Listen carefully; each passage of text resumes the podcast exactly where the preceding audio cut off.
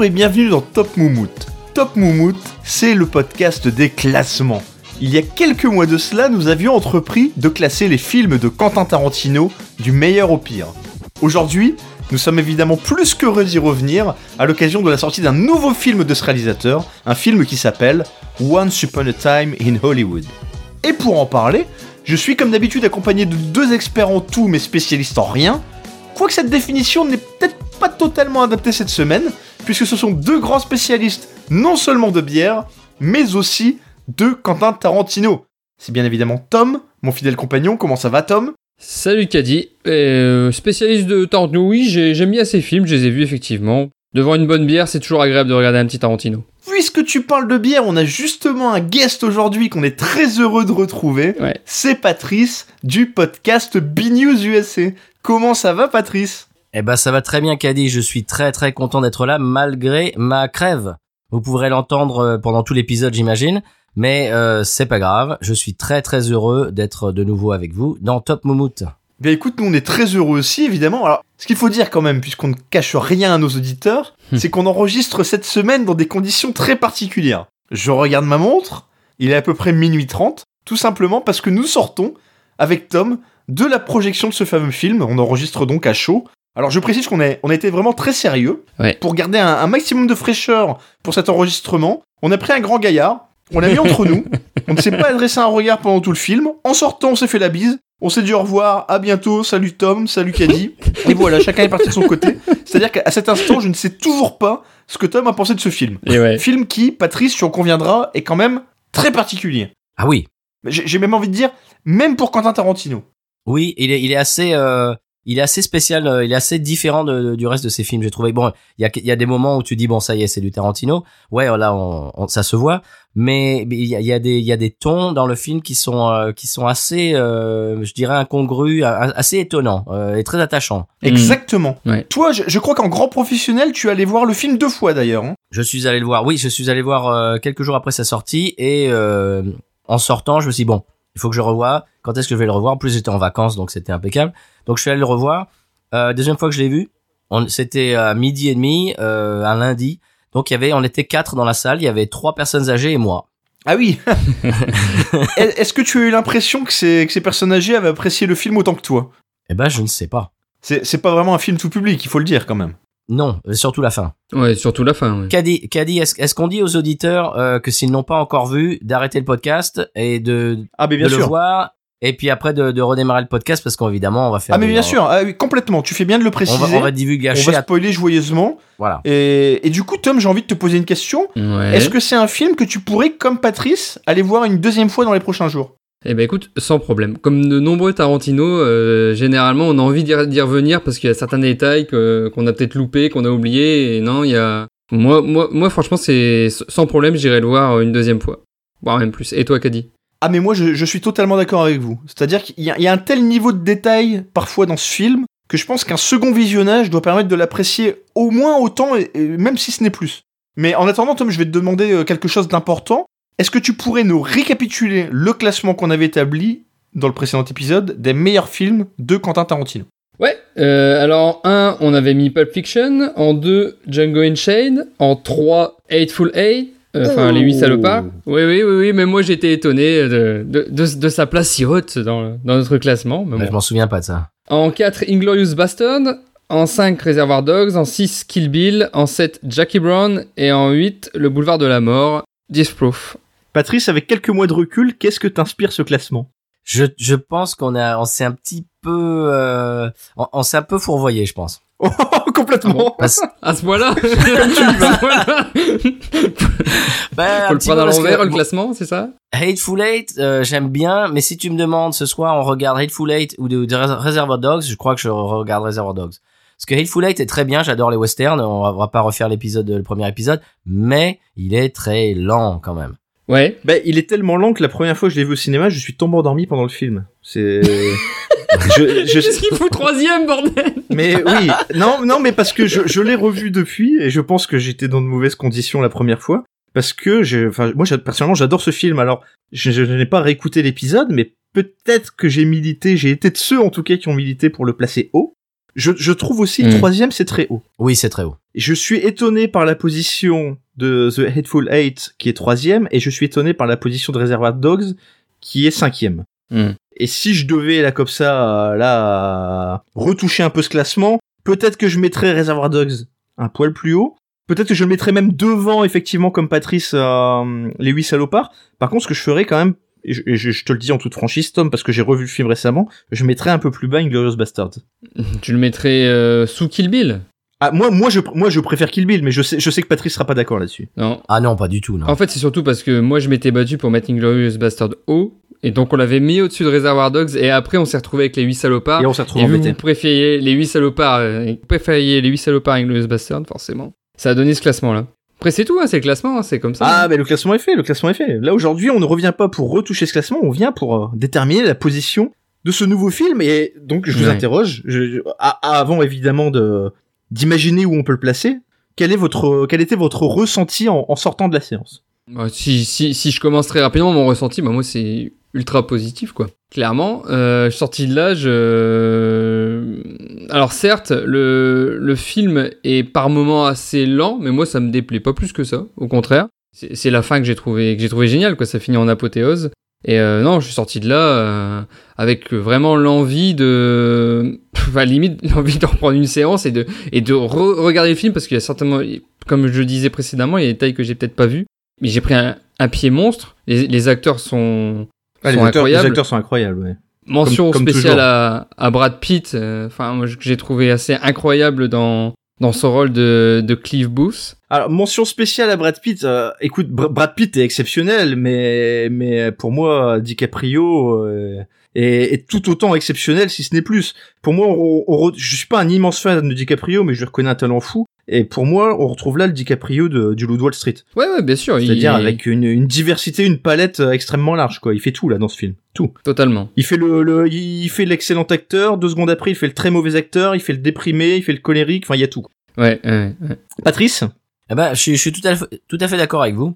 Quand je suis sorti du, du film, j'avais l'impression d'être encore dans le film. Ouais. C'est, ça fait partie, ça fait partie de ces films. T'as envie de vivre dans le film, en fait. Mm. Et c'était là que c'est 2h40 et tu les vois pas passer parce que tu es complètement dans la, dans, dans l'univers du film. Et T'as envie d'y rester, en fait. T'es et quand le film se finit, ça. tu dis, ouais. Et quand le film Mm. se finit, tu dis, bah mince, ça y est, c'est fini.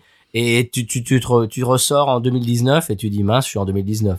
C'est Ouais. vrai, c'est vrai. Il y a une espèce de, de, de parfum de nostalgie là qui est. Complètement. Et l'attention aux détails de, de Tarantino, je, Ouais. je vous en parlerai tout à l'heure, et ça va très très loin. Et ben, en fait, il a grandi à Los Angeles. Et il, il, avait, je crois, 6 ou 7 ans à, à l'époque euh, où le film se passe. Et pour lui, c'est des souvenirs d'enfance. Donc tout ce Ouais. qui est euh, la radio, euh, les, les restaurants, les, les cinémas et tout ça, pour lui, c'est son enfance, quoi. Et ça se voit, ça se sent. Et, et- et même, il y a, il y a des détails très très euh, spécifiques à sa, à sa vie, dont, dont je vous parlerai tout à l'heure, qui sont, qui sont, c'est des trucs de fou, quoi. Ouais, il a vraiment imaginé ce film comme lui le ressentait à l'époque, euh, enfin où il était à Hollywood, quoi. euh, Enfin quand il a, quand il était petit. Complètement. Et en plus, en plus, j'ai lu le livre, si tu veux, il y a, allez, dans, les- dans les années 90, fin des années 90, j'ai j'ai lu le livre de Vincent Bugliosi sur l'affaire euh, Manson, Oui. qui s'appelle, euh, le, le livre s'appelle Helter Skelter, donc c'est, c'est un gros bouquin, je crois que, je crois que ça fait genre 800 pages. Et il y a tous les détails, en fait, euh, mais, mais jusqu'au, jusqu'au millimètre, quoi, de, de, de tout ce qui s'est passé, du, du procès, etc. Donc, si tu veux, c'est, un- c'est, un- c'est une affaire que je connais euh, très très bien. Euh, et, et donc, si tu veux, j'avais le contexte en même temps de, de- du Spawn Ranch et de, et Oui. de Manson Family, etc., etc., de Cielo Drive. Donc, pour moi, si tu veux, c'était parce que j'ai lu sur, euh, il y, a, il y a des gens sur euh, sur Reddit, il y a un type qui disait, ah, j'ai pas compris euh, qui, qui c'était cette blonde euh, qui qui va au cinéma. Je dis, Oh là là là si tu si tu si tu Ah, comprends pas, bon. euh, si tu connais pas les détails, euh, bah, en plus, c'est un des crimes les plus connus de- du XXe siècle, quoi. Je veux dire. Bien sûr, si bien tu sûr. loupes, si tu loupes ça, euh, bon, ouais, c'est vrai que le film, c'est vrai que tu te demandes pourquoi il y a ces deux acteurs et puis tout d'un coup une blonde qui va au cinéma, quoi. Voilà, mais bon. Alors après, c'est un film. Alors effectivement, tu le dis, c'est un crime, un des grands crimes du, du, du siècle. Moi, je suis allé voir ce, ce film en m'attendant à ce que ce soit vraiment centré sur ce crime, et c'est pas le cas. Non. C'est pas un film criminel. Non. C'est un film à la base. C'est d'ailleurs, c'est comme ça que Tarantino le, le, le présente. Lui il présente ça comme une, une lettre d'amour euh, au Hollywood de son enfance. Complètement. ouais. Et ça se ressent vraiment, c'est ce que tu disais, quoi. On est dans ce cadre, on est dans cette atmosphère, et finalement tout le l'aspect criminel n'est que prétexte Ouais. à montrer tout ça, je trouve. Mais moi, je vais vous dire un truc. Quand j'ai lu, c'était il y a genre deux ans que ça a commencé à fuiter, Ouais. que qui faisait un film sur euh, sur le, le Manson Family et tout ça. Je me suis dit, ah, ça m'a un peu déçu. Je me suis dit, mais qu'est-ce qu'il va en faire, quoi? C'est Ouais. c'est un sujet tellement tellement épineux. Qu'est-ce que c'est? J'ai Mm. j'ai trouvé ça un peu, je sais pas, je comprenais pas bien où il voulait en venir, quoi. J'ai eu la même réaction, ouais. Voilà. Et jusqu'au moment où j'ai vu la fin, tu vois évidemment euh, les membres de la Manson Family qui arrivent, qui se qui se baladent sur Cielo Drive. Et là, tu tu sais ce qui va ce qui va normalement arriver. Oui. Et là, je me suis dit, mais je me suis dit, mais mais où il va en venir là? Là, qu'est-ce qu'est-ce qu'il va faire là? Il y avait une espèce d'anticipation comme ça qui était. Je vais, je vais même aller plus loin, c'est qu'à un moment, au milieu du film, j'ai eu une petite gêne. Je me suis dit, les, les survivants de la famille de Sharon Tate, enfin la, Mhm. ceux, ceux qui sont encore là, parce que je m'étais pas du tout renseigné sur le contexte, comment vont-ils réagir? Parce qu'on sait que Tarantino fait souvent du sanguinolent. Je m'attendais vraiment, surtout que, en plus, c'est là où il, où il est génial, c'est que il insiste bien, comme tu le disais, sur les, sur le, les, les vrais détails de l'histoire, et il va jusqu'à utiliser un narrateur dans la toute dernière partie qui rappelle justement tous ces Mhm. faits, tous ces éléments euh, purement factuels de l'histoire initiale. Mhm. Et ça, ça Oui. te ramène Le- le- le- complètement dans le dans, dans le contexte du crime, quoi.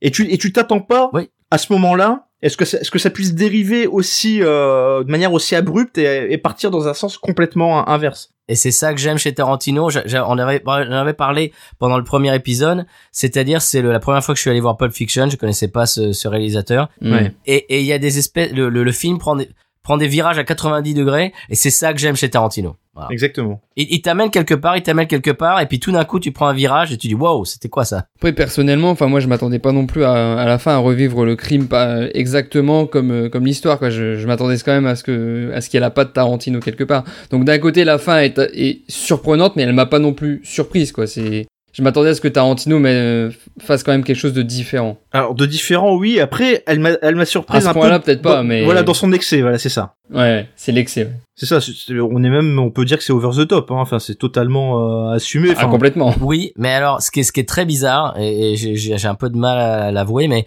la, la, la scène, évidemment, où Cliff euh, complètement mais déchire le... le- Quelle scène ah, ouais, ouais, Eh ouais. ben moi, j'ai trouvé ça jouissif. Ah, bébé, complètement.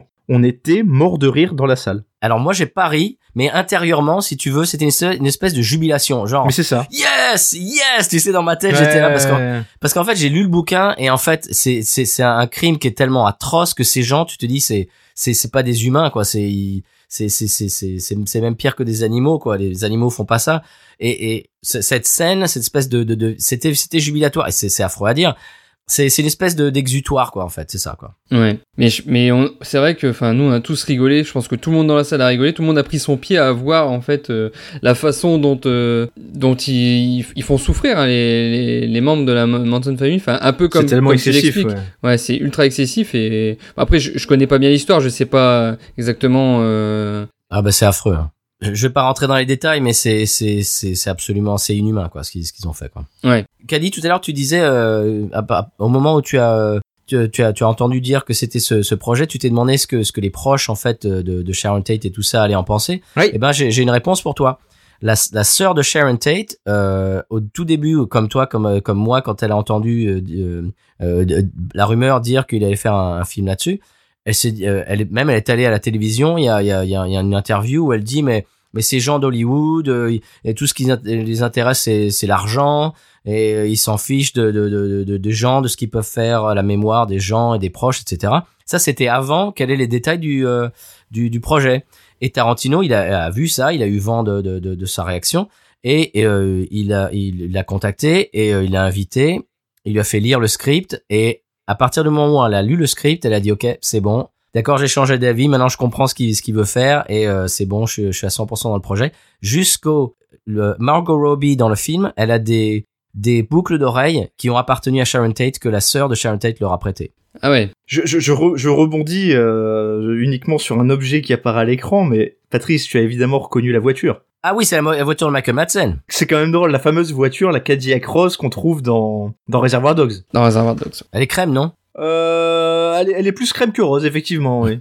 on disait, euh, parce qu'on on a fait les choses dans le désordre, on a, on a un petit peu commencé par la fin, mais parce que la fin est tellement importante dans ce film. Mhm. Après ce déluge de violence, il y a un moment extrêmement important. Enfin, je trouve Tarantino met en scène les survivants qui dialoguent avec le personnage de Hmm. de, Leon- de Leonardo DiCaprio. Et je trouve qu'à ce moment-là et c'est même étonnant parce que quelques quelques secondes avant quelques minutes avant la salle euh, la salle riait aux éclats quand quand DiCaprio sortait par exemple son lance-flamme.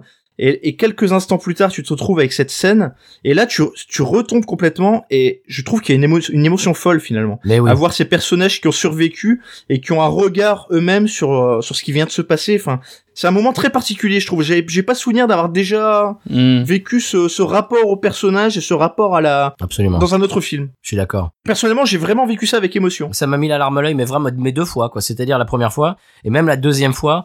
Et, et ne, serait-ce que le- la scène où euh, Sharon Tate va se voir au cinéma et tu la vois euh, Oui, c'est très épanouissante, sourire. Hmm. En fait, ce que j'ai, j'ai, je l'ai encore plus ressenti, encore plus ressenti la deuxième fois, c'est que Tarantino a tenu à nous montrer Sharon Tate comme étant une personne pleine de vie, Hmm. pleine de, pleine, pleine de vitalité, pleine d'enthousiasme, pleine, pleine d'amour, au lieu de la, la résumer à la victime d'un, crime atroce et voilà. Bien sûr. Et, et j'ai trouvé ça, j'ai trouvé ça très très beau quoi. Et alors il y a des gens, qui- alors évidemment, euh, on est en 2019, il y a des gens qui disent oh elle a pas assez de dialogue, euh, etc. Mais moi je trouve que c'est le personnage central en fait. Oui, Elle a pas besoin, elle a pas besoin de dialogue. Euh, oui, oui, non, mais je, je comprends quand même. euh, c'est vrai que quand t'as vu Margot Robbie, dans, par exemple, dans l'e- l'excellent euh, Tonya, enfin, tu sais que qu'elle a des capacités d'actrice. euh, elle se résume pas à un joli minois, quoi. C'est vraiment une actrice de, de, de grand talent. Et c'est vrai que, comme tu le dis, elle est au centre du film, mais dans des scènes qui restent mineures. Enfin, c'est. Son histoire, elle passe quand même au second plan en fait euh, dedans. Donc elle, elle passe complètement au, au second plan. Après, on,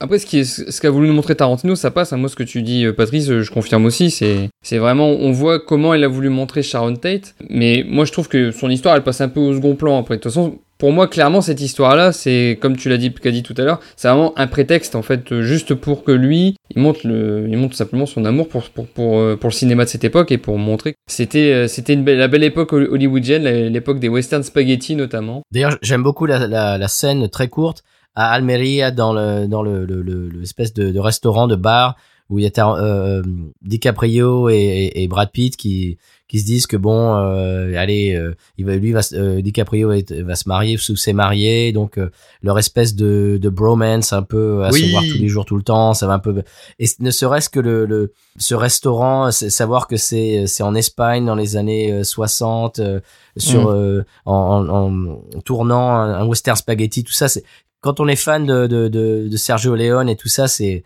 cette espèce de petits détails euh, qui, qui Mm. pour pour des pour des gens qui sont pas vraiment à fond de ça euh, bon ils pourraient voir oui c'est une scène dans un restaurant et quand quand t'es quand t'es fan de western spaghetti ça ça vraiment ça Ouais. met du piquant dans le film aussi je trouve C'est le, le détail du cinéphile quoi, du cinéphile Tarantino. Ta- Tarantino euh, présente ça comme un film euh, témoignage, tu vois.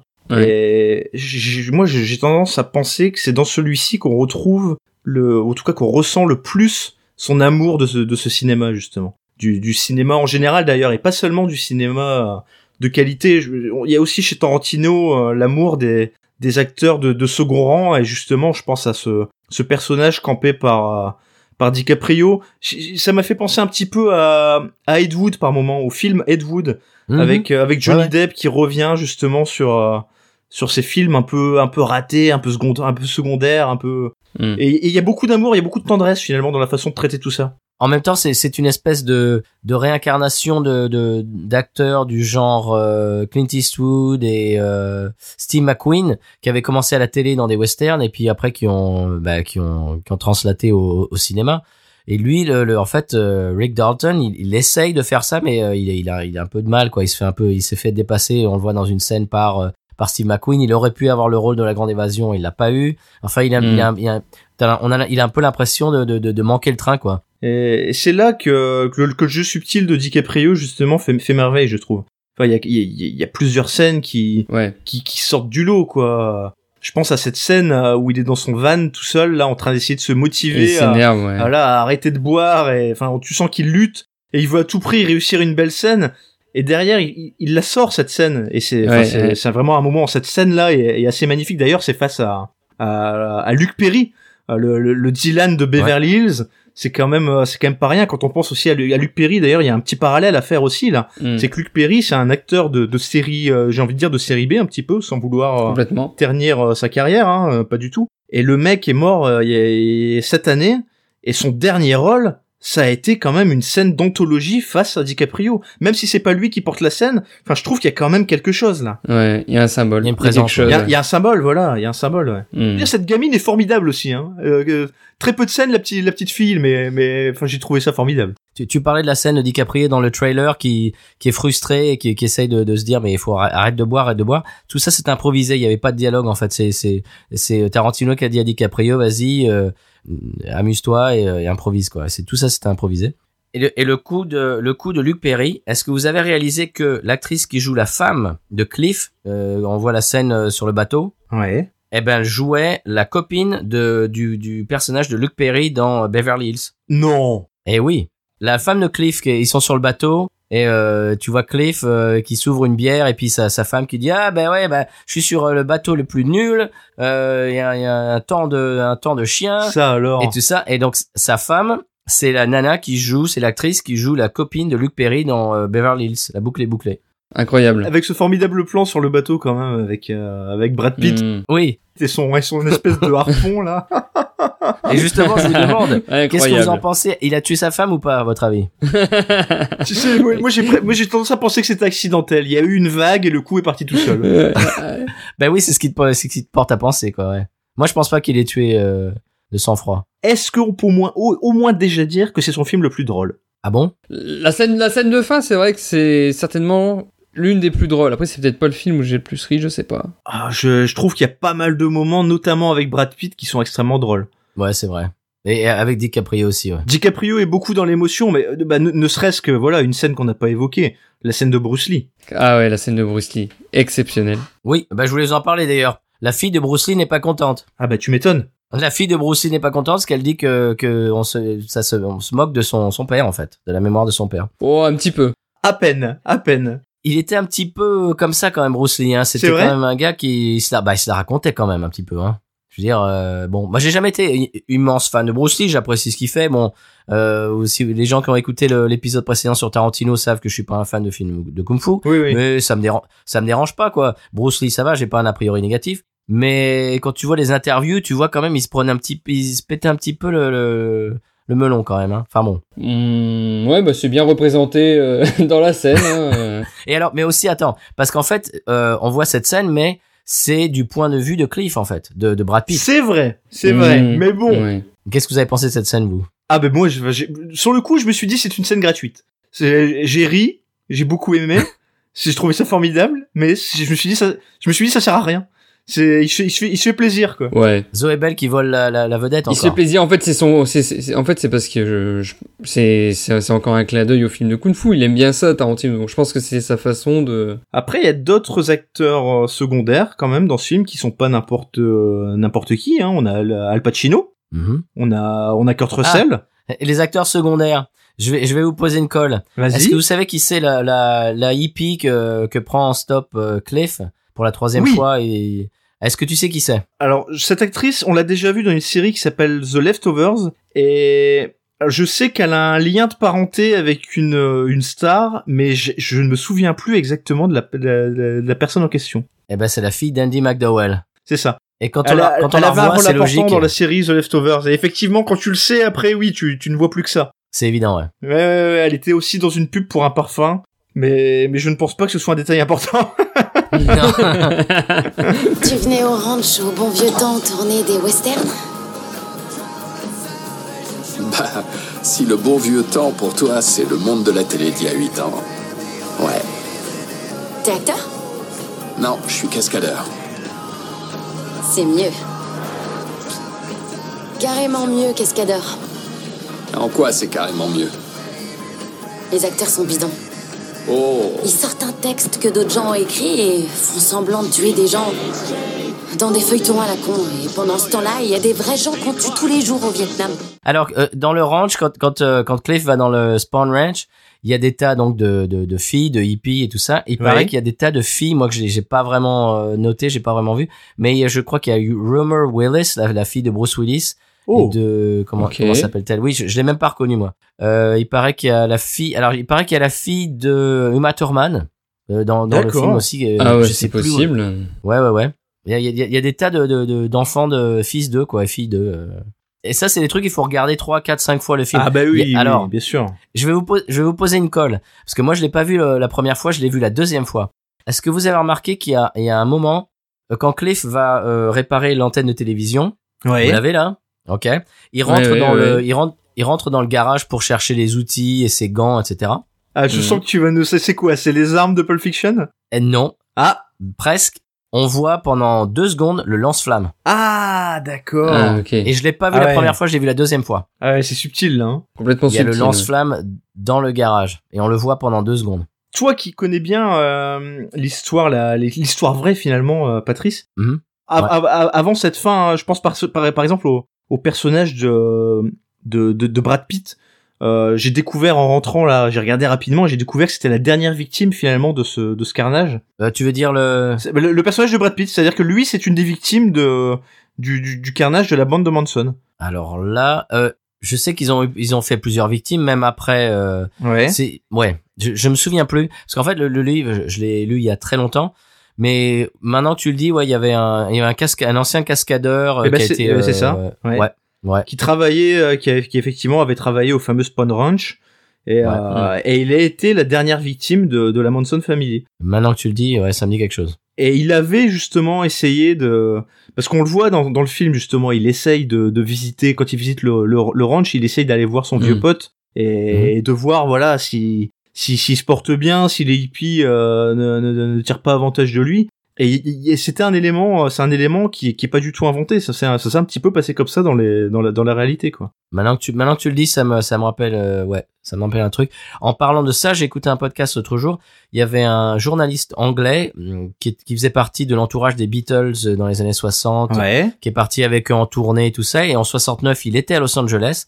Et euh, juste après euh, l'assassinat de Sharon Tate, tout ça, il était mais vraiment dans dans l'affaire. Il est allé à Spawn Ranch interviewer les membres de la Manson Family, tout ça. Et il a regardé, il a vu le film évidemment, et il dit que la, la, le- si tu veux le, le, le- ce qu'a recréé Tarantino, le Spawn Ranch et tout ça, il dit mais écoute c'était c'est incroyable de détails, euh, il s'y Ouais. croirait. quoi. Et lui il y était à cette époque-là, il y est allé, il s'en souvient. Et, et apparemment c'est mais au détail près quoi. Il dit que quand, quand tu rentres dans la maison que tu tu vois des mouches et des, des- des trucs dégueulasses partout, il dit c'est exactement ça quoi. C'est fou quand même. Hein. Euh, Est-ce que tu savais euh, qui devait jouer euh, comment il s'appelle Spawn euh, George Spawn qui, qui devait jouer euh, au, au départ? Le vieux là? C'est Jack Nicholson, non C'est pas possible? Non, c'était Burt Reynolds. Oh ah oui. Et il est, et il avait fait les si tu veux les répétitions et tout, il était prêt et il est mort juste avant le tournage. Parce qu'en fait, son lui et son son cascadeur en fait sont un petit peu si tu veux euh, l'inspiration de des personnages de DiCaprio et de de Brad Pitt parce que son cascadeur, si tu veux, c'était un peu son, son meilleur ami et tout. Il a même il a même été euh, réalisateur après par la suite. Euh, au début des années 80, il a fait un film très connu qui était euh, Smokey and the Bandit avec euh, avec Burt Reynolds, qui était un qui était un gros hit et euh, aux États-Unis. Et en fait, euh, donc ce Burt Reynolds et son son, son, pote cascadeur euh, vraiment ont inspiré ces, ces deux. euh, Parce que Burt Reynolds aussi, il a fait un peu de la télé, il a essayé de faire un peu du, du cinéma les années 70, il a fait un peu du, des films de genre, genre euh, Gator et tout ça. C'est il a un peu vivoté et puis évidemment après euh, il a il a explosé dans les années 80. j'aurais ça va être très difficile je pense de, de, de le placer dans sa filmographie ça va être très difficile parce que c'est un film bon déjà parce que on est à chaud on est 100% à- 100% à chaud. Je pense que euh, c'est bête à dire mais n'importe lequel de ces films en en sortant on aurait eu tendance à le classer plus haut que ce qu'il aurait mérité de d'être réellement. Hum, c'est intéressant ça, ouais. je, je pense hein. Je, et je et je pense aussi que ça explique en partie pourquoi on a placé euh, les huit salopards si haut. Parce que c'était le dernier. parce que c'était le- c'était le dernier et que voilà c'était le souvenir le plus frais. Et, et d'une certaine manière c'était celui bah oui aussi qui était qui, a- qui avait le plus résisté au- à l'é- à l'épreuve du temps parce que Hmm. je me souviens que quand on avait parlé de Reservoir Dogs on avait quand même notamment Patrice et moi je crois eu tendance à dire que le film avait un petit peu vieilli un petit peu Ah mais il a complètement vieilli, hein, ça c'est sûr. Après il reste culte, mais oui c'est sûr que si tu si tu compares euh, la réalisation d'un Reservoir Dogs à Oui Salopard, c'est sûr ça n'a plus rien à voir. Ça n'a rien à voir. Est-ce que vous avez une idée Est-ce que vous aviez au moins une idée avant de d'appuyer sur euh, sur play du placement du film pour vous dans votre cœur là, là comme ça à chaud? Est-ce que est-ce que vous avez réfléchi un petit peu avant ou est-ce que vous venez euh... Bah vous, vous êtes à chaud, moi je, je suis un peu plus reposé, moi. Ouais, donc toi j'imagine que tu as déjà pas mal réfléchi. Ouais. Ouais, après, euh, enfin moi en regardant le classement, j'aurais des, oui, j'ai une, j'ai une petite idée, mais bon. Pour ne rien vous cacher, sur le chemin du retour dans ma voiture, je, je me disais, pour moi ce film, c'est mieux que Inglorious Bastard. Je suis d'accord. Ouais. Ah, et là c'est Tom qui va pas être content. Là. Si si si si. Ah non mais moi euh, moi je, je sais pas pourquoi mais c'est le premier film de... auquel je l'ai comparé dans ma tête. Peut-être parce que justement il y a cette notion de réécriture de l'histoire. Mais non mais il y a, y a, bah après d'ailleurs il, y, a aussi une scène euh, il y a aussi une scène dans celui-ci avec les nazis qui c'est magnifique ça. Encore une ouais, fois c'est un clin d'œil. magnifique avec le lance-flamme il a fait une redite un peu ouais. Mais de, de ouais. manière générale mais toutes ces scènes avec DiCaprio dans ces films tu sens qu'ils ont pris un, un plaisir monstre à le à le replacer dans dans plein de films, dans plein de contextes différents là. Ah bah là c'est Tarantino qui se fait plaisir là. C'est ça, c'est ça. mais mais, mais DiCaprio aussi, ça se sent vraiment. Ah oui, tu, tu vois que tous ils se sont régalés. J'avais entendu à la radio que enfin Brad Pitt racontait que le tournage avait pris énormément de temps, c'était pas forcément à retourner les scènes, mais c'est parce qu'ils avaient tellement d'histoires à se raconter entre eux, et ah ouais. tout type d'histoire, et que vu que Tarantino est tellement passionné par, par l'écoute des autres, par les, par les histoires, il n'osait pas interrompre les histoires et du coup ça a rallongé rallongé Ouais. les tournages et non il s'est dit mais on a pris un plaisir de dingue quoi c'est il y a il y a aucun autre tournage qui ressemble à un tournage avec Tarantino avec un autre réalisateur quoi il dit c'est Il aurait mis 5 ans hein, à, à travailler sur son script. Et je trouve que ça se ressent parce que il y a un petit côté c'est c'est c'est presque lui faire injure que de dire ça mais il y a peut-être il y a, il y a y a un petit côté film best of best of Tarantino. C'est-à-dire qu'il y a Mm. tout Tar- il y a Mhm. tout Tarantino pour moi dedans. ouais mais il y en a certains qui pensaient que euh, ça pouvait être son dernier parce que justement il y a il y a tout quoi c'est vraiment un florilège apparemment ce sera peut-être pas son dernier Alors est-ce que vous, est-ce que vous savez qu'au départ il, il durait presque euh, presque 4 heures Waouh. Ah non, je savais pas ça. et la version 4 heures va sortir sur Netflix. Oh, oh alors ça c'est une excellente nouvelle Ah oui, c'est c'est- oui oui, c'est Ah mais c'est- j'ai ça a été j'ai confirmé. tellement envie de voir ce qui est mais oui. Bah oui quelles sont les Il y scènes a Tim Roth par exemple, Tim Roth qui est au générique et c'est marqué entre parenthèses coupé au jeu- coupé au montage. Il y a un personnage de Tim Roth, il y a des tas de trucs et qui, qui est développé. Euh, des- Mais des- c'est des- génial. Ouais, des sous-histoires qui sont développées. J'ai- J'ai j'ai rarement cette euh, ce sentiment en sortant d'un Tarantino parce que je suis pas un immense fan de Tarantino, j'ai- j'aime beaucoup ses films mais là, j'avais vraiment un, un un manque, un sentiment de reviens-y, j'en voulais plus quoi. C'est je- Ouais, j'aurais oui. voulu que le, j'aurais voulu que le film dure plus longtemps. Tu vois, j'avais pas ce, sentiment que toi ce ouais. sentiment-là sur les huit salopards par exemple, les huit salopards, il était long, il était parfois lent Mhm. et il y en avait assez, il y avait tout dedans, tout voilà, la Mhm. parenthèse se refermait bien. Et là, je comprends, ça, ça m'étonne pas que, quand tu dis ça, Patrice, qu'il y avait une heure de plus, ça, ça m'étonne pas. Euh, Est-ce qu'on peut parler de la BO euh, deux minutes? Ah, mais avec plaisir. M- même plus que Alors- deux minutes Alors, alors la. BO, euh, Tarantino euh, est tombé. Elle voulait absolument que ça soit euh, d'époque, mais alors, euh, mais tout, tout est, tous les détails, quasiment tous les détails, il paraît. Tous les détails dans le film, en fait, sont euh, sont vraiment euh, très précis. La BO, par exemple, euh, Tarantino a trouvé euh, 40 CD d'enregistrement des gens à l'époque, en 1900 1969, qui ont enregistré la radio KHJ de Los Angeles euh, sur cassette, sur bande magnétique, etc. Donc il y a, a euh, une collection de 40 CD euh, entiers de, de chansons, de gens qui ont enregistré des pubs, etc. Et. Tarantino s'est- tapé les 40 CD et a sélectionné les, ses chansons préférées et des pubs, etc. Et en fait, sur la BO, je sais pas si vous l'avez déjà écouté, mais vous avez l'impression d'être en voiture à LA parce qu'il y a de la musique et puis euh, tous Mm. les tous les deux trois morceaux, t'as le DJ qui dit ouais, euh, il, il fait euh, 28 degrés à Los Angeles, euh, machin. Euh, et maintenant on écoute euh, machin truc muche et boum, et ça ça démarre. Après il y a une pub pour pour un parfum, etc. Il y a une pub pour une lotion. Euh, je sais pas quoi pour euh, de, de bronzage etc et donc en fait tout ça est pris de de- d'enregistrements réels c'est des chansons qui réellement ont été jouées sur cette euh, radio euh, de cette année là quoi Moi, moi, toutes ces scènes là où on le voit euh, zoner en voiture, tout ça avec les, en changeant, en changeant les, les chansons, ça me fait penser, mais c'est euh, peut-être un petit peu bête, de... mais ça me fait penser au, au jeu GTA. Enfin, je sais pas pourquoi ça me fait penser, voir comme dans GTA, la voiture se balader, le changement des stations. euh, À un moment, on le voit sortir sa, sa- de, sa- de la voiture, la musique se coupe instantanément. Enfin, je- ça m'a fait penser un peu à ça, quoi, bizarrement. Mais on est c'est ce qui fait qu'on est plongé dans l'atmosphère Complètement. Ouais. Et, et en fait, alors j'ai- j'ai vu une interview de Tarantino, il disait qu'en fait la voiture de Cliff c'est exactement la voiture du beau-père de Tarantino. Oh. Et en fait, il y a des passages dans le film où tu vois qu'au tout début, il y a Cliff qui, qui part de chez euh, de chez euh, euh, DiCaprio, qui rentre chez lui, tu le vois euh, conduire, et tu vois Mm. conduire, si tu veux, euh, du siège passager. Et en fait, c'est le point de vue de Tarantino quand il était gamin et qui regardait son beau-père euh, conduire dans Los Angeles. Oh, incroyable. Même voiture, pareil. Donc en fait, c'est une espèce de de Madeleine de Proust pour, euh, pour Ouais, Tarantino ça. en fait. Ça se sent, ça se sent. c'est- son film le plus personnel. Ça, il y a Oui. absolument aucun Et doute. c'est émouvant, c'est émouvant Ouais. parce qu'il y a, il y a il y a beaucoup de films euh, de ces films qui sont qui sont géniaux, mais tu vois pas tu vois pas cette espèce de, de, de- j'allais dire d'amour, mais si tu veux de de, Mais de oui. sentimentalité en fait, de C'est ça, c'est ça. sentimentalité. Ouais, ça.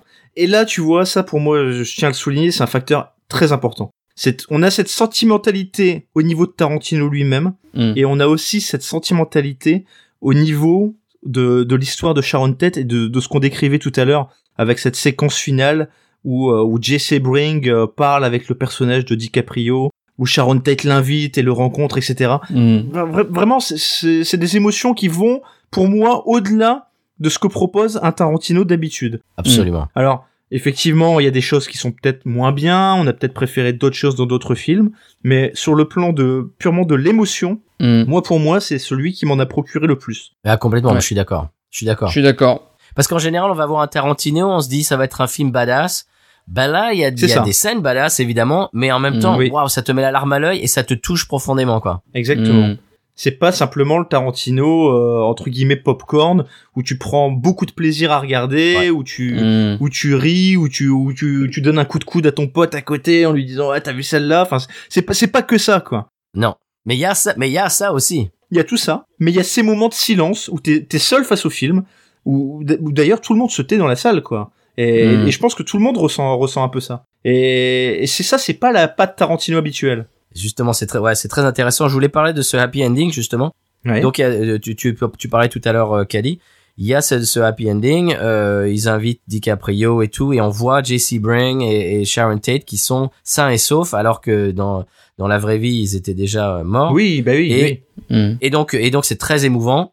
Et à ce moment-là, il y a un panneau qui dit Once Upon a Time oui. et qui, Ouais. nous, qui Mm. nous rappelle que c'est un conte de fées en fait. Et là, c'est doux amer quoi. Exactement, doux amer, c'est le mot. Tu vois, j'ai eu peur quand tu, tu nous as dit c'est un happy end parce que c'est un c'est un happy end de, de, de surface finalement. Mm. Et comme il fait écho à quelque chose de, de terriblement dramatique, ça, ça renforce ce côté-là. Enfin, c'est le contraste, c'est le contraste entre ce que lui nous montre et, ce- la, connaissance qu'on a de ce qu'il s'est vraiment produit. C'est c'est- c'est- la rencontre entre ces deux choses-là procure une émotion particulière. Ouais. Si tu avais seulement ce happy end, ou si tu avais seulement euh, le, le traitement fidèle du, de, la, de la scène dramatique telle qu'elle s'est réellement produite, tu n'aurais pas ces émotions-là, ni dans un cas ni dans l'autre. Mais là, le fait que C'est- tu aies les ouais. deux qui se confrontent, c'est ça qui procure vraiment un sentiment très particulier et, et qui, je pense, Mm. non seulement est inédit dans la filmographie de Tarantino, mais j'ai même envie de dire est très rare au cinéma de manière générale. Ah oui, Je plus sois tout ce que tu dis, Caddy. C'est- très spécial. Euh, C'est-à-dire que de, c'est de, par- exactement ça. de, de, de prendre une, un- une catastrophe, un, un événement, un événement affreux, et puis et, et le et le rendre personnel en fait, parce que Inglourious Basterds, bon, euh, les nazis, etc., Hitler, très très bien, mais Il y a plus de distance. Ouais. Mm. Complètement. Voilà, il y a plus de distance. Alors que Sharon Tate, euh, bon, bah, voilà, c'est c'est c'est un peu plus proche de nous. C'est c'est on on, on, on s'accroche plus, on s'identifie plus à la à la personne. Mm. Et, et et donc cette espèce de télescopage entre ce qu'on voit qui, qui aurait pu euh, arriver et, et ce qui est arrivé dans la réalité, c'est c'est ouais, c'est bouleversant. Moi j'ai trouvé ça bouleversant. Ça m'a fait ça m'a mis la larme à l'œil. Je le dis. Ah ouais, ouais. C'est c'est c'est très rare que je que je que je pleure au cinéma et là ça les deux fois en plus. Hein. Ça m'a ça m'a fait pareil le deuxième coup. Hein. Et je, je sais pas si vous connaissez bien le film La 25e heure, euh, qui s'appelle aussi 24 Oui. heures avant la nuit, qui était un film avec Edward Norton. De Spike Lee. Ah, pas un film de Spike Lee, exactement. La- pour moi, la séquence finale de ce film se rapproche un peu de ce qu'on décrit là, et c'est une séquence qui est formidable. Je t'avouerai que je l'ai vu à l'époque dans les années 90 et je ne l'ai pas vu depuis, mais je me souviens que ça m'avait vraiment fait une impression très forte. Alors, en gros, ce qui se passe, c'est que le personnage d'Edward Norton, qui s'est fait prendre pour trafic de drogue, doit, doit, euh, doit rentrer en prison. C'est ça. Et alors, je sais plus à la fin du film si c'est lui ou si c'est son père qui parle. En gros, ils sont, ils sont en voiture et il y y, a son père qui le rapporte à, à la- à la prison et, enfin, il s'imagine, mais tu, tu sais pas qu'il s'imagine. Sur le coup, tu ne le sais pas. Il dit, et là, on pourrait partir, tu vois. On pourrait ne pas aller, je pourrais ne pas aller te déposer à la prison. Je pourrais t'amener là-bas, tu partirais, tu t'évaderais. Et puis tu aurais cette vie là, tu aurais cette femme, tu aurais ces enfants. Et, et tout ça nous est montré en même temps que le personnage le décrit. Et c'est c'est Mm. absolument magnifique. Et tu sais que ça ne se produit pas. Tu sais que tout ça Ah, est imaginé par le personnage. Et à la fin, tu es, enfin, tu, tu es ramené à la réalité encore une fois, quoi. Et, et ces contrastes-là, il y a, il y a ça dans Vanilla Sky aussi, par exemple, aussi, qui est pas un film majeur de la filmographie de Tom Cruise, mais qui est, que moi, j'apprécie beaucoup. J'ai beaucoup aimé aussi, ouais. Alors c'est, là, c'est, on est, on est dans de la pure fiction. Mais là, quand tu sais que ça fait écho à un événement réel, ça renforce tout ça. C'est, ben, c'est- ça, ça le rend dix fois plus fort. Ça le rend dix Et fois ça le rend dix fois plus fort. Et, et moi, c'est clairement un de mes Tarantino préférés. Moi aussi. Je sais que ce n'est pas le cas de tout le monde. Je sais que ça fait beaucoup débat. Mais, euh, mais moi, perso, j'adore ce film. Et, et je, je vais militer pour qu'il aille assez haut dans notre classement. Mais moi aussi. Donc ça, ça tombe bien. Tom, tu ne dis rien, Tom. Tom, qu'en penses-tu? Tom a peur qu'il aille au-dessus d'Inglorious Bastards. Je vais te reposer la question une dernière fois, et si jamais tu refuses avec tout le respect que tu me dois, j'ai plus qu'à appeler l'ours juif. Il chopera sa belle batte, et il viendra jusqu'ici pour te défoncer la gueule avec. Alors approche ton doigt de bouffeur de saucisse et montre-moi ce que je veux savoir là-dessus. Moi aussi, je le vois, je le vois assez haut hein, dans le classement. C'est vraiment un Tarantino que j'ai beaucoup, beaucoup apprécié et que, que j'ai envie de revoir assez rapidement pour euh, peut-être plus l'apprécier encore plus. Vous savez ce qui est terrible? Vous savez ce qui est terrible? C'est que, je vous disais tout à l'heure, pour moi, il était au-dessus d'Inglorious Bastards, mais, mais c'est pas suffisant. Quand j'y réfléchis, je me dis, pour moi, il est au-dessus des huit salopards. Mais oui. Mais clairement. Et là, on a un problème. Et là, on a un problème, c'est qu'on a mis les huit salo- les huit salopards très haut. Mais moi, pour... c'est pas un problème pour moi. Bah pour moi non plus. C'est pas un problème pour moi non plus. Donc, on est tous les trois en train d'être d'accord, là, sur le fait que ce film est dans le top 3 de, de Tarantino. Mais oui. Euh, oui. Mais oui. Mais oui. Bon, bah, à partir Oui. de là, à partir de là, tout devient possible. Alors, je- je- vous, vous voulez que je vous ouvre mon cœur et mon classement en même temps? Avec plaisir. Ah, vraiment, ouais. Je suis sorti du film, je me suis dit, c'est c'est peut-être son deuxième meilleur film après Pulp Fiction, mais moi, Django pour moi c'est un, c'est un film de cœur, donc je le mets en deuxième euh, pour mais, mais très subjectivement. Donc euh, Once Upon a Mhm. Time in Hollywood serait trois- en troisième position pour moi dans mon cœur, mais objectivement, moi je trouve que c'est son deuxième meilleur film. C'est marrant, ça. c'est marrant. C'est ça, c'est intéressant. Ah c'est très. Ne ris pas. Tom, parce que maintenant, c'est vers toi que je me tourne. Ah, Ouais, j'aime énormément Django. eh oui. Mais ouais, ouais, je, je- moi je suis prêt à le mettre au-dessus de Django. Pas au-dessus de Pulp Fiction pour. euh, non, mais non. Pulp Fiction est number one euh, à, à l'éternité. C'est c'est comme ça. Pulp Fiction c'est numéro un pourquoi? Pourquoi? Ouais, pourquoi? Je voudrais savoir pourquoi. Oh là, vous avez- on a combien de temps là? Non, mais on sent pas toutes les scènes. Mais Euh, Pulp on Fiction, alors. Pulp Fiction, comme je l'ai dit dans Ça a l'épisode, marqué euh, une époque, ça- c'est a marqué une c'est époque. révolutionnaire, il y a plein de trucs, effectivement, je suis d'accord avec toi, 100%. ça a changé la face du cinéma. Exactement. Ça a changé personnellement pour moi mon appréciation de l'art en général, c'est-à-dire que ça m'a montré que on pouvait aller voir un film et qu'il ne soit pas hollywoodien, prévisible, etc. Ça, on en a parlé dans le premier épisode. Je vais pas faire une redite. Hmm. pour moi, il a, il a été touché par la grâce. C'est-à-dire que tout ce qu'il a voulu faire dans ce film, j'ai l'im- j'ai l'impression que tout, c'est, si tu Oui. veux, il y a une espèce de, il y a une espèce de vortex de perfection que tout, tout a marché. Tout, Oui. tout- tout- tous les, tous les projets, tout, tout. Je trouve que c'est un film. J'ai j'ai écouté un podcast l'autre jour, quelqu'un a dit qu'il n'est pas parfait parce que la scène euh, où Tarantino justement joue le rôle de comment il s'appelle euh, Bref, vous voyez qui je veux dire. Que- La scène où Tarantino est chez lui euh, en peignoir avec son son café, il y a des gens qui, Ouais. qui trouvent que euh, ils auraient pu la couper. Moi, je suis pas d'accord. Moi, je trouve que c'est un film parfait et c'est c'est c'est c'est très très rare. Et donc pour moi, je trouve que c'est c'est le meilleur de sa. Mais ça, c'est c'est c'est mon. Mais il y a pas que moi d'ailleurs qui pense ça, mais bon, je. Non, il y a, il y a la majorité, euh, la, la grand- très grande majorité des, des gens Oui, pensent oui, ça. bien sûr. Mais euh, alors, je, vais, je ne vais pas lutter, hein, je le dis tout de suite, mais, Non, moi non plus. mais moi, à titre strictement personnel, les émotions que m'a procuré celui-ci aujourd'hui, mais peut-être que je dis ça à chaud et que dans six mois, je regretterai ce que je, ce que je suis en train de dire, c'est tout à fait possible, je, je, je, je le placerai au-dessus. Mais attention, quand je dis ça, je suis parfaitement conscient que Pulp Fiction est un film beaucoup plus abouti, et j'ajouterai que Django Unchained est aussi un film plus abouti. C'est-à-dire que dans celui-ci, dans Once Upon a Time, on a quand même des imperfections. On s'est pas attardé dessus parce que euh, voilà, on, Hmm. on voulait parler de, de ce qu'on aimait avant tout et mettre d'abord en avant l'amour qu'on portait à ce film. Ouais. Mais c'est un film qui est moins, qui est moins bien taillé, voilà, qui est moins bien, qui est moins bien. Il y a, y a des petites choses, il y a des petites choses, il y a des, il y a des petites facilités parfois, il y a des petits, Mm. il y a des petits excès parfois et qu'on n'a pas, je trouve, dans Django Uncha- Unchained et dans euh, dans Pulp Fiction qui pour moi sont des films parfaitement ciselés. Hmm. Donc ça, je, Tout à je- fait. je suis d'accord avec vous sur le fait que objectivement, Mais c'est l'émotion qui parle. voilà, certainement, voilà, c'est l'émotion qui parle. Moi, je suis, je, je suis un, Mm. je suis dans l'émotion, je suis dans l'émotion. Bon, on le met en, deux- on le met en deuxième? On le met en deuxième? Regarde-le celui-là. Ouais, Regarde-le ouais, celui-là. troisième. Regarde-le celui-là. Il est en train d'essayer de gratter des je- places. Il est en train d'essayer de gratter. Moi, moi, je dis trois. Moi je dis trois. Bah ça c'est mon c'est je sais pas si c'est mon dernier mot mais euh, trois ça me paraît bien. Après après euh, Paul? 3, ça me paraît bien aussi. Mm. Moi, Allez. Encore une fois, c'est pas un avis définitif, totalement tranché, mais 3, ça me paraît bien. Moi, j'étais prêt à le mettre en deux. Hein. Moi, franchement, j'étais prêt à le mettre en deux. Ah. Si Caddy, tu me suivais, moi, j'étais prêt à, Eh, à eh, le mettre devant Django. Si vous me- si vous me tordez le bras, vous me vous m'envoyez que- vous m'envoyez quelques bières, euh, d'accord. Allez. Non, mais je pense, je, je pense que le recul nous fera prendre conscience quand même que ce film est quand même moins précis, moins... Moins ciselé. Djang- Django, Dj- Mm. Django est quand même... euh, Qu'est-ce que tu peux Le reprocher à Django de Django va au-delà. ouais. Qu'est-ce que tu peux reprocher à Django Ouais, ouais, ouais. ouais, Tu vois. Tu- moi, je, Ouais. je peux pas lui reprocher grand chose. Alors que, honnêtement, celui-ci, parfois pendant le film, je me disais, oh là, quand même, il a exagéré. Tu vois Oh là, là, c'est un peu facile. Là, il se, per- il permet des facilités. C'est vrai qu'il y a, y, y des scènes qui servent pas forcément à grand chose. Il y a des, ouais, il y a des trucs, enfin, comme la scène de Bruce Lee. se- il se fait plaisir. Ouais, il se fait plaisir. L'u- L'utilisation du narrateur dans la première partie du film, je trouve que c'est un artifice que, dont tu peux, tu peux te passer. C'est, c'est Ouais. t'as recours à ça un peu facilement. C'est une facilité, voilà. Mm. Il y a des petites incrustations de noms aussi. De Steve McQueen, c'était j'ai l'impression que c'était un peu euh, au chausse-pied quand même. euh. Je, je mettais ça dans cette catégorie-là. ouais. Mais en fait, c'est c'est Tarantino qui se fait plaisir, c'est un amoureux du cinéma. C'est ça. Ça ça me dérange pas du tout.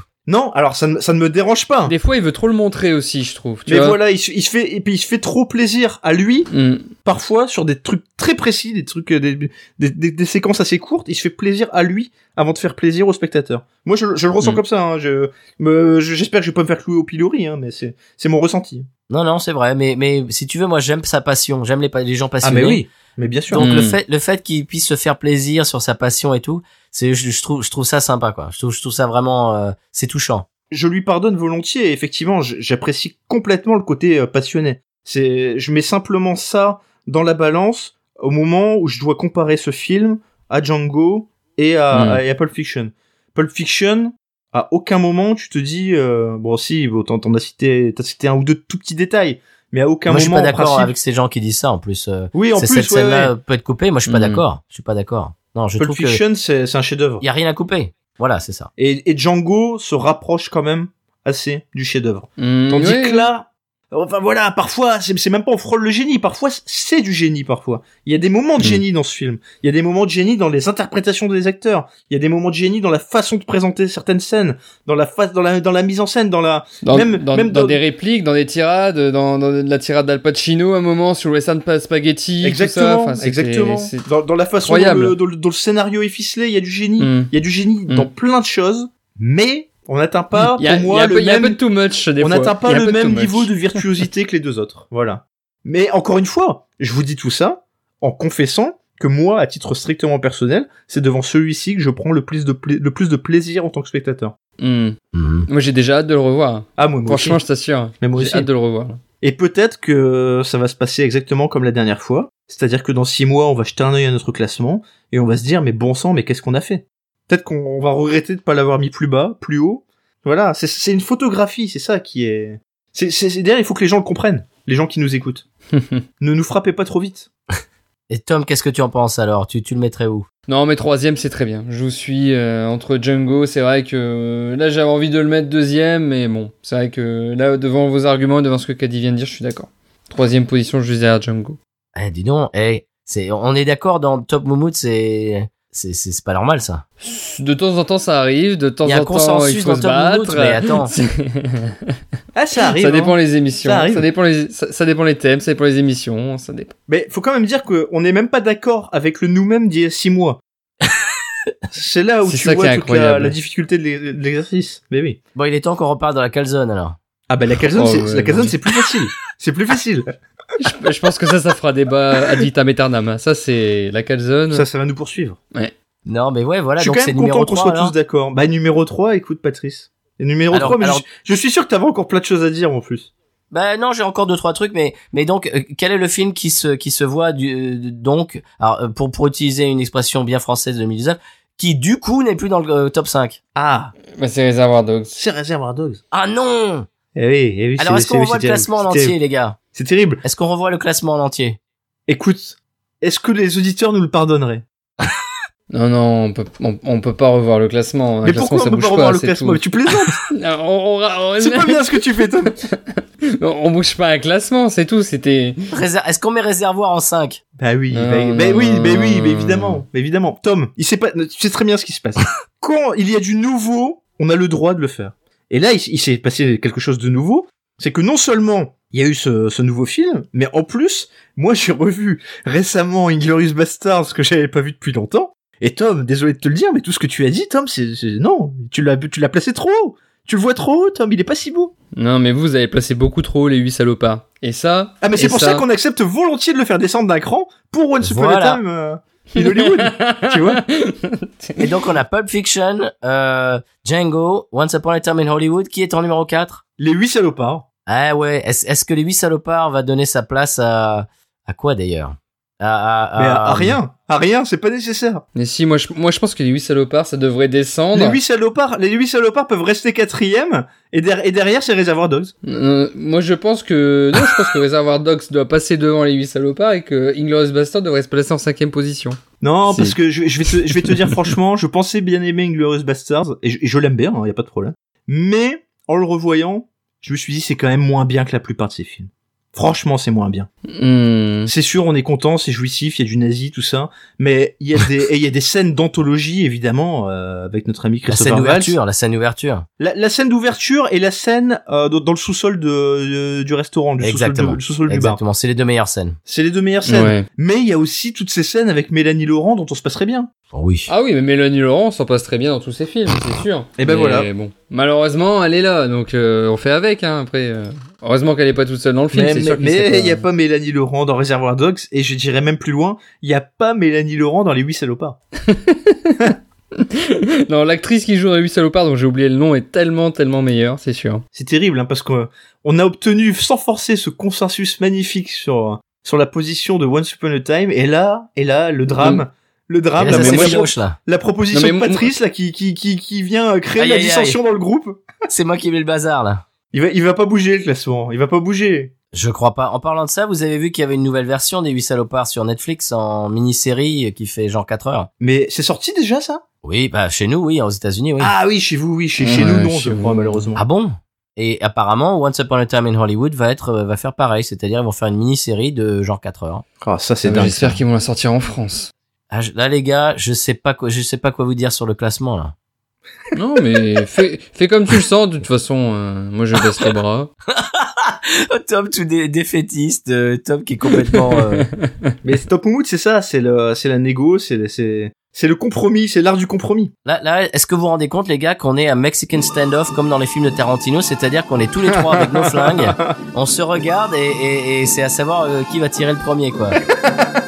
Pour casser la tension, euh, je voulais raconter une anecdote. Margot Robbie euh, qui va voir, euh, qui va se voir elle-même au cinéma, euh, qui essaye de, de rentrer sans payer. Et en fait, c'est c'est une, euh, c'est quelque chose qui est arrivé réellement à Tarantino quand il était, quand il venait de, de euh, True Romance venait de sortir, donc c'est c'est lui qui a écrit le scénario.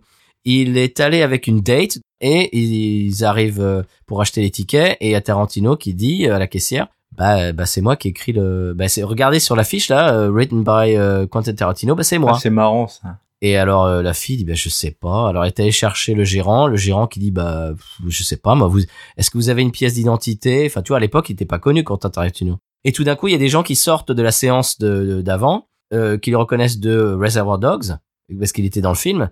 Oh Quentin Tarantino un autographe et tout et c'est là que le gérant a dit allez euh, rentrez c'est bon. Roubine, viens voir C'est la fille de la vallée des poupées. Patty Duke Non, pas elle, l'autre. Celle de Peyton Place Non, l'autre. La fille qui est obligée de faire des films X. Ah Elle est dans notre film. Sharon Tate. Dans ce cas, bienvenue au Brune, mademoiselle Tate. Merci d'avoir choisi notre cinéma. Est-ce que vous aimeriez entrer voir le film? Vous voulez bien? Mais certainement. On en revient au fait que c'est son, vraiment son film le plus personnel, hein, ça y a absolument aucun doute. Complètement. Et, et, et les, les, euh, les détails, euh, le restaurant euh, Musso and Frank avec le- la scène avec Al Pacino, euh, ils ont tourné apparemment, il, il est resté encore à l'identique ce, ce restaurant à Los Angeles qui est très connu. Et apparemment, il ils ont sorti les assiettes qu'ils auraient utilisé en 69, etc. Les mêmes assiettes, enfin les, les détails vont jusque là quoi. Patrice, tu as, tu as, tu as, tu as mis une mauvaise ambiance dans le groupe. Je te, je te le dis. Tu, tu as, tu as créé une fracture. Je vais te mettre au défi. Aïe. Je vais laisser un peu Tarantino de côté et je vais te demander, Patrice, quels sont tes épisodes de Binus USA préférés? Ouf. Ah ça c'est difficile. Ah. Ok, ok, j'en ai un qui me vient euh, à l'idée. J'en ai un qui me vient à l'idée, c'est l'épisode Oktoberfest euh, l'année dernière. Ouais. qu'on a enregistré le jour de mon anniversaire. Euh, la voisine allemande de Stéphane nous a fait une intro en allemand, euh, bienvenue dans Binous USA, euh, Oktoberfest et tout ça. Et on a on a bu une très bonne bière, euh, Sierra Nevada. C'est c'est un, un épisode pour moi qui est, qui est, qui est resté euh, très marquant. Il y a Tom va être d'accord, je pense, l'épisode dans lequel on a goûté pour la première fois la Ghost in the Machine, for- euh, forcément et bien évidemment. Complètement. La Ghost in the Machine, c'est un petit peu le Pulp Fiction de Binous USA, quoi. On en parle tout le temps. J'ai c'est un- c'est l'impression. J'ai l'impression. Mm. c'est c'est la perfection euh, et voilà et c'est intouchable et puis à part- euh, après ces deux autres là il y a bien évidemment les épisodes passerelles moi que- qui pour moi sont euh, sont sont vraiment toujours euh, Un plaisir, il y a bien toujours sûr. un plaisir euh, en- en- qui, est, qui est en plus quoi parce que des, des, des mardis soirs avec Stéphane c'est c'est c'est c'est toujours c'est c'est toujours le, le- la régalade mais quand il y a un troisième larron et un Ouais. quatrième larron c'est là là Bien là c'est c'est c'est encore plus in- intéressant et encore plus jouissif donc bah tous les épisodes passerelles euh, si si je si je ne euh, mentionnerais pas Tom euh, il, Il le prendrait mal. il, il le prendrait mal donc Ah Donc, non, euh, non, donc vous voilà, c'est- pas. Moi, c'est c'est pas mon genre. c'est la réponse de, de l'ambassadeur et de, de la diplomatie. Mais, euh, mais ouais, c'est vrai. Les, les, les- épisodes passerelles avec, par exemple, euh, Kevin de, de, de, de, de, Mhm. l'âge de bière, euh, vraiment, euh, avec, avec son, avec son- sa connaissance, avec son, sa, sa joie de vivre euh, et son accent euh, québécois. Moi, j'ai, ça, c'était un grand moment aussi. Et donc voilà, ça fait quoi? Ça fait 4-5 euh, ouais, 4-5 épisodes, un top 5, un top moumoute des épisodes de Minos. Ouais, voilà. Euh, donc je sais pas dans, dans, dans quel euh, Bien sûr. Dans quel ordre, ouais. dans quel ordre, mais euh, Ghost in the Machine, Oktoberfest, Ouais. euh, épisode H de Mm. bière, et puis et puis les autres, l'épisode avec Monsieur Seri et tout ça. Et en, en fait, je- les, les épisodes passerelles, je les mettrais euh, carrément à part parce que c'est Oui, oui, bien sûr. c'est vraiment génial, quoi. Mais, mais d'ailleurs, euh, du coup, je- j'en j'en profite pour le rappeler parce que tous nos auditeurs ne nous suivent pas forcément sur Twitter et comme on n'a pas enregistré d'épisode depuis, euh, on n'a pas eu l'occasion de communiquer dessus. Mais effectivement, Tom était euh, avec vous, à distance évidemment, mais dans votre dernier épisode, pour parler d'une bière qui s'appelle la Saint-Bernardus, Abt, Abt Là, 12. qui était validée par tout le monde du coup cette bière? Ah, complètement. Stéphane, quand il a vu la, bah, bah, t'entendras la réaction, euh, la réaction de Stéphane parle d'elle-même, il, est- il était très, très content, très excité. Et évid- évidemment, c'est, c'est, une bière euh, fantastique. Très bien, bah écoute. Est-ce est-ce que je vais je vais aller jusqu'à faire une entourloupe et à clore l'épisode euh, dès à présent là-dessus là voilà on en termine c'est fini J'ai une dernière anecdote, Ouais. si je peux la placer comme ça avec un chausse-pied. et, et Tom qui dit oui mais juste pour éviter que le classement soit retouché ça c'est Ah Oui, oui. Je trouve ça magnifique. mais quelle entourloupe Quel roublard J'ai- une dernière anecdote, ça vous dit? Vas-y Patrice avec plaisir bien sûr Ok, le troisième soir, euh, donc le soir, euh, le soir fatidique de, bah, de- de- du, du crime en fait dans, dans la réalité, dans les faits réels. Euh, on voit Sharon Tate qui va avec ses amis au restaurant et il rentre dans le, dans le, juste avant de rentrer- dans le restaurant, il Sharon Tate tourne la tête et voit qu'il y a une avant-première dans un cinéma qui est au bout de la rue. le, le film porno Voilà, c'est une avant-première d'un Ouais. film porno. Et Mm. alors, il y a, il y a y a un petit dialogue. Ah bon, mais je savais pas que les films porno faisaient des, avant- des avant-premières, euh, etc. Mhm. Est-ce que vous savez, est-ce que quelle est la, la référence? Alors là Ça n'est pas par hasard qu'il y a cette, cette petit, ce petit dialogue. C'est peut-être un truc évident et puis. euh, Non, je vous le donne. Allez, je vous le donne. Le cinéma qui est donc euh, qui, est, qui est au bout de cette rue-là, c'est le cinéma qui est maintenant le cinéma qui appartient à Quentin Tarantino, le New Beverly. ah c'est énorme Ok. C'est beau quand même. Il y a vraiment un côté biopic déguisé dans ce film hein. c'est marrant Com- mais complètement, hein. Ouais. absolument. C'est ça. Il, il a mis beaucoup, il a mis beaucoup lui-même dans ce film, et ça se sent.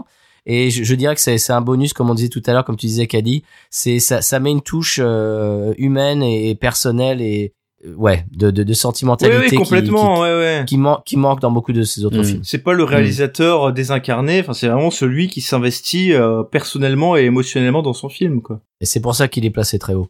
Ouais Et on, on, on touche pas le, place, le classement. Est-ce, le 8 salopards, est-ce, est-ce que maintenant, alors la question c'est est-ce que maintenant les 8 salopards, est-ce que euh, ils, ils ont la place euh, euh, dans le dans le classement euh, top 5 Bah, les 8 salopards, pour, pour qu'ils ne soient plus dans le top 5, il faudrait qu'ils re- ils rétrogradent de deux places. Hein. Eh ouais. Ah, et c'est bon, on le laisse. Chers auditeurs, auditrices, qu'en pensez-vous? Et Dites-nous ça sur, euh, sur Twitter. Mais oui, mais bien sûr, avec plaisir. Ça, ouvre, ça ouvre la porte à un troisième épisode. Mais avec plaisir, mais ce sera quoi du coup? Et Est-ce qu'il part pas sur, euh, sur Star Trek ou quelque chose dans le genre? C'était pas ça qui oui, était... alors voilà. Alors, Qui en... il, a, il, a, il a annoncé qu'il allait en faire 10 et que le dixième, euh, ça serait son dernier. Et le, il est en train de parler, il est en train de parler de, de faire peut-être un film d'horreur. Et moi, je trouve que la scène au Spawn Ranch, pour moi, c'était tellement, c'était vraiment un thriller, quoi. C'était Ah, presque un film d'horreur. Mais oui, Parce que je me disais, qu'est-ce qu'il va trouver le, le, le gars, il est Oui, mort. oui, le, oui, oui, le oui, George il va, il va trouver, il va trouver son cadavre desséché. euh, Qu'est-ce qui va se passer, etc. Mais c'est surtout, Et donc, le- euh, c'est surtout les, les, comment Les dire, gamines les, autour les, hippies qui, s'approchent, on dirait des Ouais. zombies, quoi, avec leurs yeux et tout, on dirait vraiment des zombies, quoi, c'était, ouais. Et donc, à mon avis, un film d'horreur, moi, je suis pas du tout fan de films d'horreur, mais film d'horreur par Tarantino, je pense que ça pourrait être puissant. Ça peut donner quelque chose. Ce moment où toutes les jeunes filles s'approchent de lui en arc de cercle là avec le regard un petit peu inquiétant, moi ça m'a fait Mhm. penser à un film qui m'avait hanté quand j'étais gamin, qui s'appelle Le Village des damnés. Hmm. Il y avait un petit côté psychose aussi, tu vois, tu... Ah oui. avec la mère empaillée un peu, tu vois. Mais moi, moi, je pensais que George Spawn allait, allait être euh, desséché, en fait. Ouais, voilà. Genre- ouais. genre Ouais, son cadavre une, une desséché, espèce ouais. de momie, ouais, c'est ça. Ouais. Ah, complètement, ouais. Comme quoi, parfois, il nous surprend par, euh, mais dans le bon sens, tu vois. Oui. Il est plus subtil qu'on moi- l'aurait imaginé. Oh, absolument. Et moi, je voulais vous poser la question. Qu'est-ce que vous imaginiez euh, comme troisième acte, en fait? Parce que vous, vous, vous connaissiez évidemment l'épisode Manson, euh, Sharon Tate. Ouais. Qu'est-ce, est-ce que vous imaginiez quelque chose ou, ou, ou est-ce que... Ah, moi, j'étais incapable d'imaginer quoi que ce soit. Franchement, je, Ben, moi non plus. Je me suis c'est pas possible qu'il a... Non, qu'il le traite normalement. J'étais un peu dérouté. J'avoue, j'y allais un peu Mm. dérouté. Et toi, Tom? Moi, comme je l'ai dit, je m'a- je m'attendais à ce qu'il y ait une différence, que connaissant Tarantino, il pouvait pas non plus refaire euh, l'histoire, l'histoire vraie euh, dans l'exactitude même, mais à, à ce point-là, non, je m'attendais pas à ça quand même, quoi. Et là, à partir du moment où ils ont fait ça, j'ai dit, ah, ok, il nous, il nous fait un, un Inglourious Bastard. Ouais, ouais, c'est ça. et, et- et tu passes par toutes les émotions en ce moment-là. Tu tu- Ouais. as d'abord une espèce de soulagement, je trouve. Ouais. Oui. Ensuite, t'as cette espèce de jubilation qu'a décrite euh, Patrice tout à l'heure. Mm. Et puis t'as voilà, t'as ce final. euh, bon, on en a parlé, hein. Voilà, je vais pas en rajouter, mais ce final qui est plus dans l'émotion subtile et intérieure, quoi. Mm. Et La, la fille d'Uma Thurman et de Ethan Hawke, c'est celle qui revient dans la voiture pour soi-disant chercher son couteau et qui se bat. Ah, d'accord, mais oui, mais c'est, Mm. mais en fait, c'est l'actrice qui est dans la série Stranger Things, la dernière saison de la Ouais, série Stranger paraît, Things. j'ai pas encore regardé la C'est saison. ça, ouais, et, elle- et elle est excellente aussi dedans. Mais écoutez les amis, je pense qu'on va en rester là quand même parce que euh, là, ma- puisqu'on a tout dit aux auditeurs, on peut leur dire qu'il est désormais, je regarde ma montre, Et bientôt 1h45. deux heures. il est 1h45. Vous êtes fou. On va te laisser aller te coucher Tom du coup. Merci, merci. Tom bye depuis tout à l'heure. On va dire au revoir à Patrice et, et on va lui dire un grand merci surtout. Mais merci à vous, c'est C'est, toujours un bonheur de te retrouver Patrice c'est et, pareil. et, et- et j'ai une angoisse maintenant, c'est de me dire où est-ce qu'on va Patrice? Quand est-ce qu'on se retrouve? C'est ben, l'avenir nous le dira et on va trouver. À...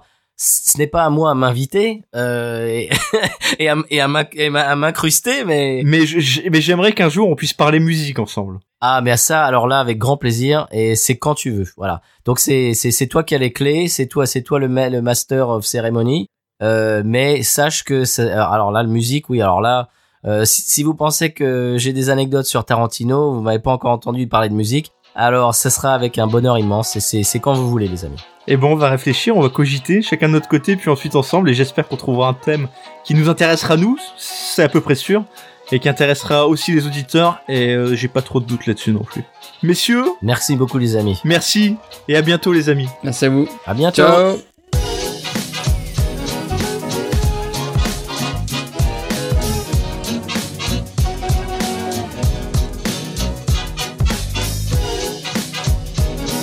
Il y a une chose qu'a dit qu'on s'était dit, Ouais. c'est un jour, dès qu'on a un invité, il y a, il y a seulement l'invité qui doit bouger seulement une, Une On avait dit ça. Une Ah, seule. une. On l'avait dit. Ah, C'est vrai que c'est ce qu'on avait dit. Ouais. vous mettez la pression. hein. Donc Patrice, Aïe. nous avons en 1 Pulp Fiction, Mhm. en 2 Django Unchained, Oui, en 3 Once Upon a Time in Hollywood, oui. Et ensuite, c'est à toi de jouer. Est-ce que tu laisses les huit salopards? Mais attention, je pose cette question, euh, elle est importante cette question. Parce que si tu laisses les huit salopards, ça te permet ensuite de faire passer Reservoir Dogs devant Inglorious Bastards. Tu vois tout le dilemme? Tandis que si tu descends tout de suite les huit salopards, Reservoir Dogs restera derrière Inglorious Bastards. Et là, tu fais moins le malin, Patrice. Ah là, là, là, c'est- là, c'est- attends, c'est trop de pression sur Moi, je me fais là. complètement baiser, mais alors attention, là, c'est c'est tout ce que j'ai décidé au truc. Alors là, je me fais complètement enfler, mais bon, ça, c'est pas grave. hein. Là, c'est là, c'est le mois des cadeaux. Là, je fais des cadeaux. Là.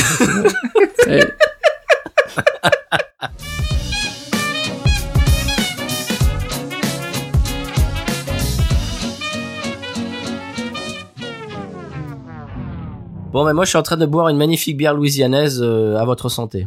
Comment s'appelle-t-elle? Hmm. C'est ma bière préférée. Et Tom, tu devrais, tu devrais Ah, la, Ghost in a Machine? Non, c'est la Holy Roller, La Holy Roller. qui est, qui est une merveille. euh, C'est, ma, c'est ma bière, euh, c'est ma bière d'île déserte maintenant. J'ai changé. Si jamais j'en ai plus à la maison, je stresse. Il faut que j'aille en acheter. C'est, voilà. Ah ouais. ce genre-là, quoi. Comme la club, quoi. C'est ça. Je suis addict.